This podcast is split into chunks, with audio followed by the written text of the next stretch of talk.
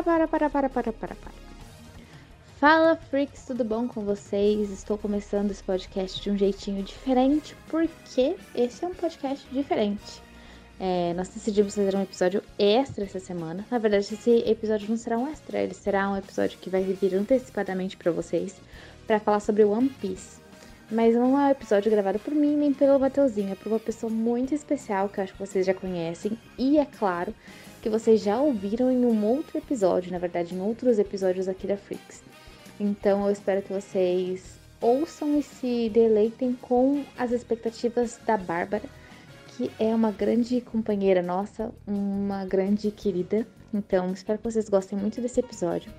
É, e lembrando que ele também está disponível em formato de vídeo. Então, assim, se você quer ver o rostinho dela, vai lá no YouTube da Freaks, que é Portal Freaks, e confira, tá bom? Bom episódio para vocês e depois a gente se vê com algum episódio sobre como é que o One Piece foi, tá bom? Tchau, tchau.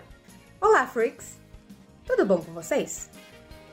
Eu venho aqui depois de um tempo considerável, assim como eu inicio todas as coisas que eu faço aqui, porque eu sempre demoro um tempo considerável para aparecer. Desculpa. Enfim, é, eu tô aqui com o meu chapéu de palha. Pegar, pegar. Enfim, eu estou aqui com o meu chapéu de palha para falar sobre One Piece. Porque, como vocês podem ver por esse copinho aqui, eu tenho um problema chamado fixação por ir em eventos, principalmente se eu não tiver que pagar. Por favor, a gente faz imprensa também, tá? É, e essa minha fixação por ir em eventos fez com que eu fosse parar mais uma vez no Tudo Um.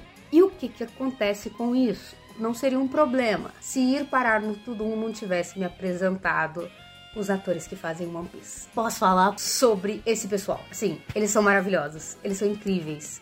Eu poderia fazer um vídeo inteiro totalmente dedicado a cada um dos atores, com menção especial ao Inan Godoy, que faz o Luffy, que ele é maravilhoso. Ele foi o início de toda essa paixão ter começado. E ao Thais Skyler, que tá sendo assim. Ele mexe comigo de formas, de maneiras incríveis. Por vários motivos diferentes. Esse homem aprendeu a lutar por One Piece. Esse homem cozinha por One Piece. Mas não é sobre isso que eu vim falar. Eu vim falar sobre os episódios porque o One Piece vai estrear dia 31 e eu não fiz conteúdo sobre ele, o que é um absurdo, porque eu voltei a assistir o anime por causa do Tudum, né? Parabéns Netflix, você acabou com a minha vida, mais uma vez. E eu tô no episódio 160 e isso tem menos de um mês, não, menos de dois meses, talvez dois meses porque eu não comecei a assistir imediatamente depois do Tudo. Mas é um tempo considerável para eu assistir 150 episódios de um anime. Mas enfim, eu tô claramente muito produtiva. E eu resolvi falar, eu resolvi vir aqui para todos vocês falar sobre o que esperar desses do enredo, pelo menos, de acordo com os episódios, né? Com os títulos dos episódios, com o número de episódios mesmo. A série vai. A primeira temporada da série vai adaptar a, a saga East Blue, que é o comecinho da saga, né? Basicamente, a saga East Blue. Tem várias sagas, essas sagas são divididas em arcos. A gente tem oito episódios que serão lançados todos no mesmo dia. Então vai ter maratona. A Netflix faz isso mesmo, ela gosta de acabar com a vida da gente. É... Não que as outras não façam isso também, né? Os homens. Enfim. É... Só que ao invés da gente ter vários episódios para um arco, igual a gente tem no anime, a gente vai ter praticamente um episódio para cada arco. Além disso, vão ter algumas mudanças. No primeiro episódio, a gente já começa com o Romance Down, que é o primeiro arco. Eu não lembro se é o primeiro arco ou o nome do primeiro episódio. Aí você tá exigindo demais da minha memória. Mas enfim, é o comecinho de tudo. No anime, o que que acontece? O Ko, a gente tem o Kobe, que ajuda o Luffy. E no processo de. E o Luffy ajuda o Kobe, vice-versa. O sonho do Kobe é ser da Marinha. E ele tá quase desistindo e tem toda essa coisa. Não vou dar muitos detalhes porque, pô, chato, né? E ele e o Luffy acaba ajudando ele, ele ajudando o Luffy. E nisso, o Luffy conhece o Zoro, que tá quase sendo morto. É... Na série live action, tem todos esses elementos, porém, ao invés dele conhecer só o Zoro, ele conhece a Nami também. O que pode ser legal ou pode não ser, eu não sei. É porque o começo, esse conhecimento do Zoro, esse do Zoro pra Nami não tem muita, muita distância, assim. Só vai mudar uma coisa muito engraçadinha que para quem viu, para quem já assistiu, sabe que a Nami tem um negócio com laranjas. Né, o passado dela teria alguma coisa a ver com laranjas, eu não vou dar detalhe. E no segundo episódio tem é, adaptado o arco Orange Town, que é onde o Luffy conhece a onde o Luffy conhece a Nami. Então não vai ter essa brincadeirinha, acredito eu que não vai ter essa brincadeirinha do Orange Town. E eu só percebi isso fazendo o roteiro, se é que eu posso chamar de roteiro, essa atrocidade que eu faço. É... Então vai ter essas diferenças na primeira, no primeiro episódio, que é essa principal diferença, que é a Nami estando junto com o Zoro, tipo, ele conhecendo a Nami e o Zoro no mesmo episódio né? Que não é o que acontece no anime. É, no anime ele conhece o Zoro e ele vai para Orange Town. Aí a gente tem o segundo episódio, The Man in the Straw Hat, que é o homem do chapéu de palha. Esse moço maravilhoso. É, que ele vai ter a adaptação do Orange Town, né? Com exceção da parte da Nami. E vai ter o Bug. Bug. Bug. Na verdade, em japonês eles falam Bug. E eu acho mais legal. Enfim, vai ter o Bug e ele, que, que, inclusive é um personagem que ele vai te conquistando ao longo do tempo. Eu não sei se na série eles vão conseguir fazer isso, porque você vai desenvolvendo uma relação com o Bug de, com Bug de, eu sei que você é um vilão e eu deveria te odiar por isso.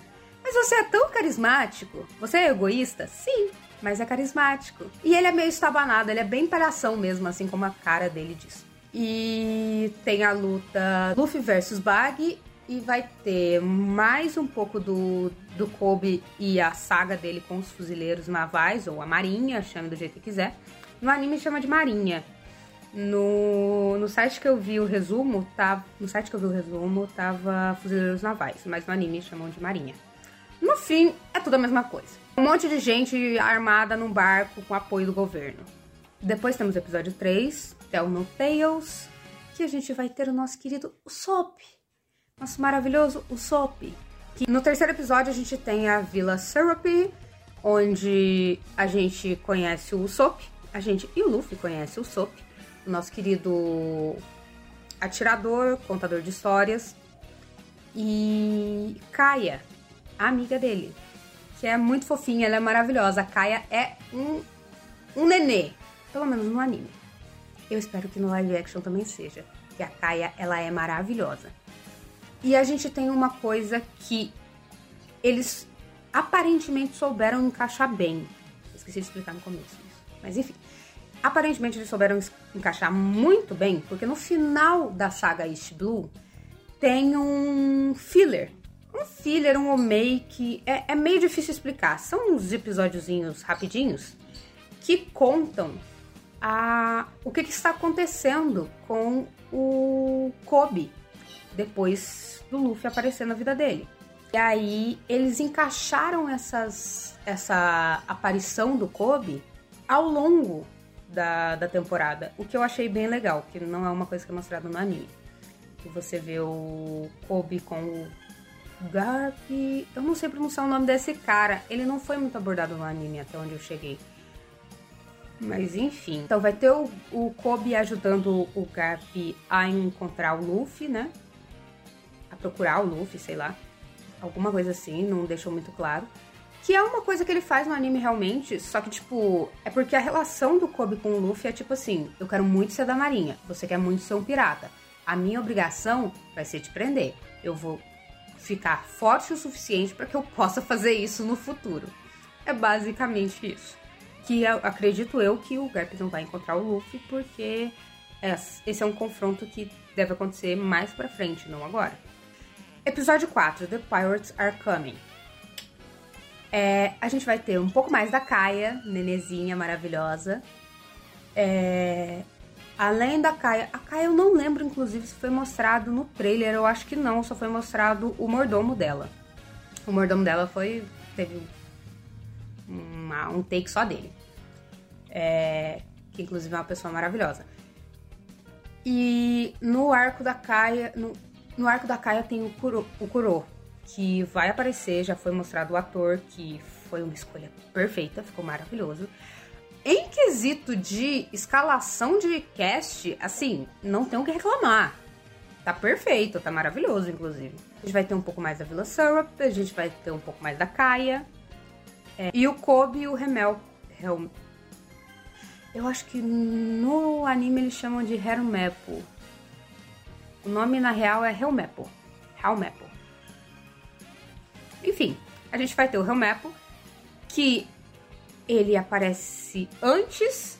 Eu teria que explicar um arco de rendição aqui que eu não vou explicar, por motivos óbvios. Mas enfim, o Helmepo ele aparece antes. É, o visual dele continua horrível, igual o do anime. e ele e o Kobe vão ajudar. Ele, o Kobe e a Marinha vão, vão ajudar o Usopp com seja lá o que o Usopp precise do Kobe, do Elmeco e da Marinha.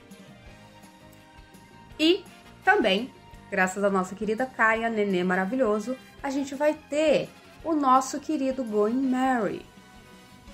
Eu espero que eu esteja falando o nome disso certo. A gente vai ter o nosso querido Going Mary, que é o nosso, o nosso icônico barco com navio. Eu não sei se aquilo configura navio, porque ele é bem pequenininho. Mas enfim, o nosso barco com o. Com a ovelha na ponta. Nosso barco com a ovelha na ponta, ovelha maravilhosa. Onde o Luffy fica sentadinho à beira de cair num mar onde ele não pode cair. É, é, é esse nível de, de atrocidade que o cérebro dele pensa. Mas fazer o que, né? Eu amo igual. Episódio 5, que eu mais tô ansiosa pra ver por motivos de Taz Skylar. É. Itsubarate. Venha comer no barate. Na verdade, o título não é esse, mas é meio que isso. A tradução literal não seria essa, mas é meio que isso. Que vai ter a nossa aparição do, do aparição do meu, do meu esposo é, o Sandy, maravilhoso, meu papel de parede, minha vida, meu tudo.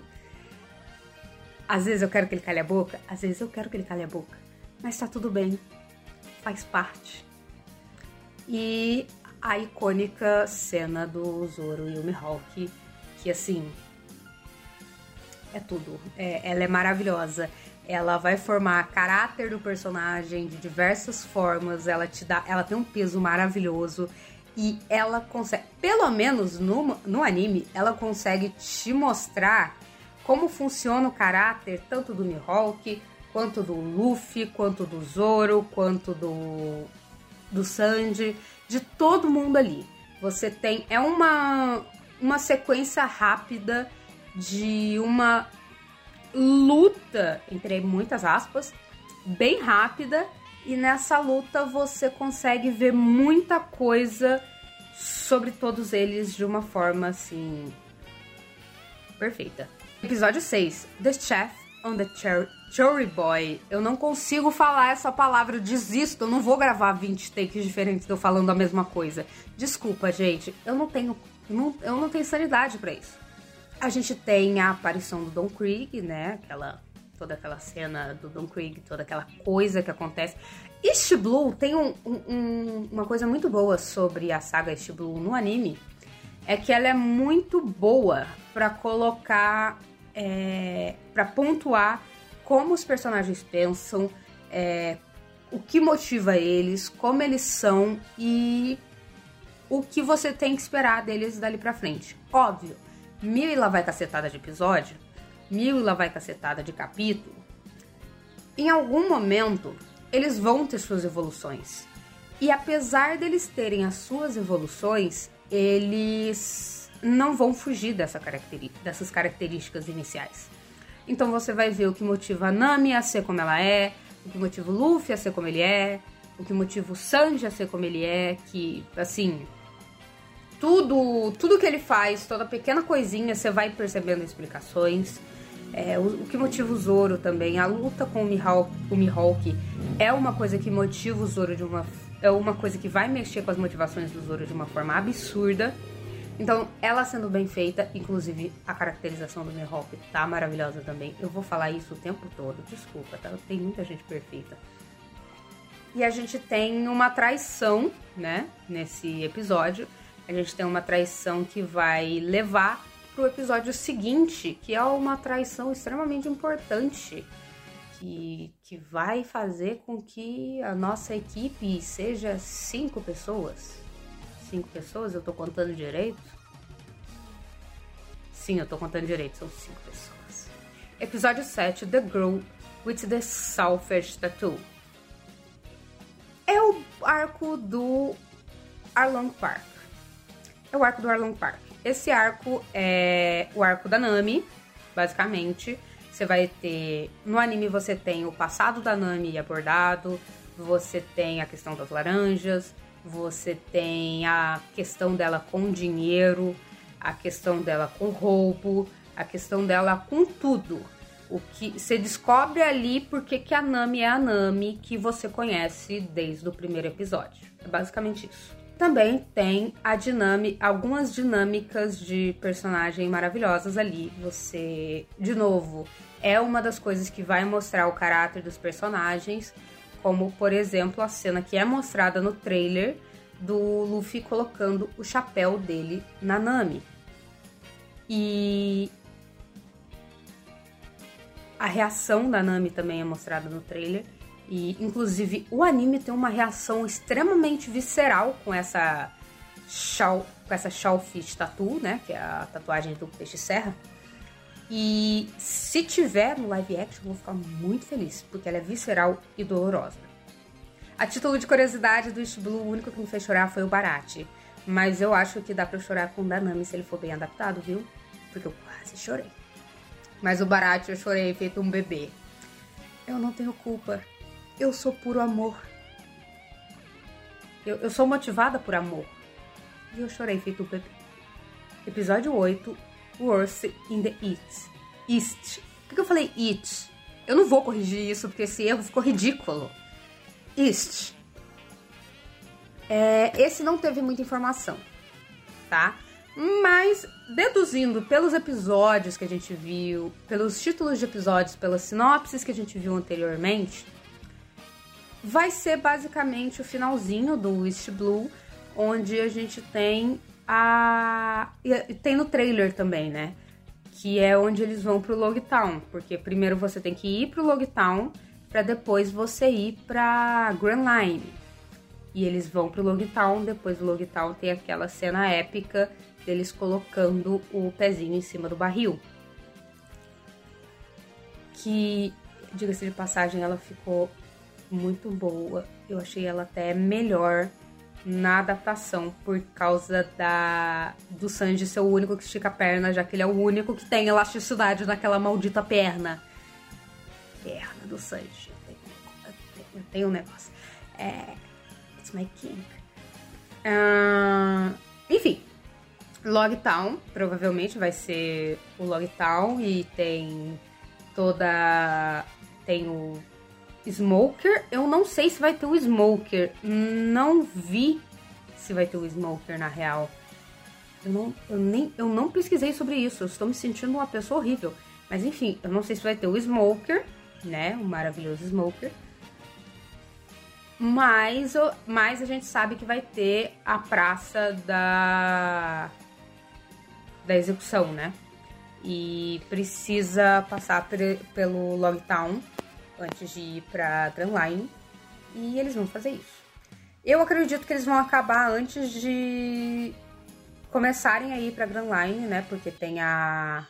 esqueci o nome da montanha, mas tem aquela maldita montanha e isso daí seria muito complicado porque literalmente depois que eles sobem a montanha é só ladeira abaixo, você não respira em nenhum momento. A questão é, eles parecem ter organizado bem os 60 primeiros episódios é, entre os oito episódios. vai ser um pouco mais do que 10 episódios por episódio. Mas essa é a saga, se eu não me engano, a saga East Blue, se eu não me engano, a saga East Blue é a saga que tem mais arcos dentro da própria saga, que ele tem seis arcos, se eu não me engano. Então, ainda assim, vai ter alguns arcos que vão pegar outros episódios. Hum, talvez, quando eu fui ler a sinopse dos episódios, o episódio que falava do Sanji falava que ele era um, cozi um cozinheiro apaixonado por. Eu esqueci sobre o que. Não era comida. Mas enfim, falaram que ele era um. Acho que ele era. Ah, lembrei. Acho que era um jovem apaixonado por cozinhar alguma coisa assim. É... Enfim, não falou sobre a taradice do Sandy. Tem ele flertando com a Nami, aquela famigerada. Uma, é uma cena assim. Aquela cena é tão Sanji de se, de, de se ter, assim, mesmo. Porque é ele falando pra Nami é, um doce para um doce, basicamente, né? Que tá um doce para um. para um doce, alguma coisa assim. É... E é basicamente uma flor para uma flor, a coisa mais piegas possível, a cara dele, desse filha da puta. é um amor e ódio, eu juro, existe amor em mim. Em algum lugar existe. Parece que ele vai ser um pouco menos invasivo, porque o Sanji no anime, por mais que seja uma característica legal dele, às vezes ele acaba passando do ponto não é uma coisa assim digna de você xingar muito no Twitter. Mas às vezes ele realmente passa do ponto. E talvez isso acabe não funcionando muito bem. Assim como a Nami teve cenas é, menos exageradas, até porque nem faz sentido ela ter cenas é, tão exageradas assim. O, o Sanji talvez tenha seja um pouco podado, mas isso não é ruim, tá? Porque em, existem momentos em que o Sanji passa do ponto. Assim, as piadas são engraçadas, são, as piadas são legais, são. É ridículo você ver um cara que é, tipo assim, extremamente habilidoso em tudo que faz e o cara simplesmente para o que tá fazendo para fa ficar falando Melorine com uma voz idiota. É engraçado, acaba sendo engraçado, mas às vezes é chato, é exagerado, às vezes beira o incômodo. E não é um problema grandioso, mas pode vir a ser um problema. Não é um problema grandioso, mas pode vir a ser um problema num live action. Porque desenho é desenho, live action à parte. Além disso, teve uma entrevista onde eles não quiseram citar, porque o que, que acontece? Foi uma, um negócio de perguntas e respostas e teve a pergunta de como o Zef perde a perna. Eu não vou falar aqui como o Zef perde, perde a perna em nenhuma das opções, tá? Por quê? Porque se eu falar qualquer uma das opções, existem duas formas como ele perde a perna. Se eu falar qualquer uma delas, eu vou tá, eu posso estar dando spoiler da série. Quem assistiu, quem conhece One Piece, sabe do que eu tô falando. Mas ele perde a perna de uma forma no anime e ele perde a perna de uma forma no mangá. A do mangá é muito visceral, é muito pesada. Ela não é gráfica, mas ela é pesada. Principalmente porque o Sanji era uma criança. A do. A, eu falei a do mangá, né? espero que eu tenha falado do mangá. A do anime já é um pouco diferente. Ela é pesada também, ela é impactante, mas ela não é tão visceral quanto, quanto no mangá. Assim, numa escala de 0 a 10 de visceral, no mangá é 10, no anime é 7, 8 por aí. Visceral, mas nem tanto. Dá para piorar. Dá para piorar muito. Acho que as mudanças que deu para notar mais facilmente foram essas. A, a apresentação da Nami, hum, a apresentação da Nami, ah, talvez um pouco de pé no freio com o. Talvez um pouco de pé no freio com o Sanji.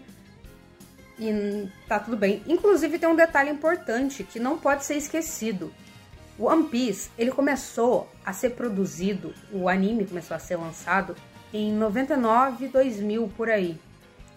Então, é o senso de humor japonês de 99 e 2000. É um senso de humor um pouco estranho e que hoje em dia poderia ser complicado. Obviamente, existem coisas que foram mantidas, sensos de humor que foram mantidos, até porque é uma obra japonesa vai ter o senso de humor japonês? Sim, e nem por isso é uma obra ruim. Mas vão existir coisas que precisarão ser mudadas por questão de não envelheceu muito bem. Um exemplo, eu vou pegar um exemplo que não tá na série agora, pode ser, provavelmente vai vir a ser adaptado se der tudo certo, né? Mas no arco de Alabastra tem a Vivi e tem o pai dela. E existe uma cena onde existem duas cenas, na verdade, onde o pai dela tenta espiar ela tomando banho e trocando de roupa. Só que além dele ser o pai dela, ela tem 16 anos. O Sanji fazer isso com 19 já é bizarro. O pai dela fazer isso com ela é muito mais bizarro. Obviamente ele não chega a ver, ele apanha por isso e é o que tá certo. Mas você pensa assim, em que momento esse cara acha que é uma boa ideia você espiar sua filha de 16 anos? Mas tudo bem. Mentira, não tá tudo bem, mas a gente tenta deixar pra lá porque é 1999, 2000, faz um tempo, eu nasci nessa época, a galera era meio, ó, tentando as ideias. Foi assim que eu nasci, inclusive. Mas é, tem cenas. Talvez o Sanji acabe sendo um pouco podado, sim. Isso é bom até pra série. Isso é bom pro personagem. E isso não vai fazer o personagem perder as suas características, também não vai fazer o personagem perder a sua. a sua personalidade, tudo. Ele vai continuar sendo o Sanji tarado de sempre. A única diferença é que ele vai ser um pouquinho menos inconveniente, talvez.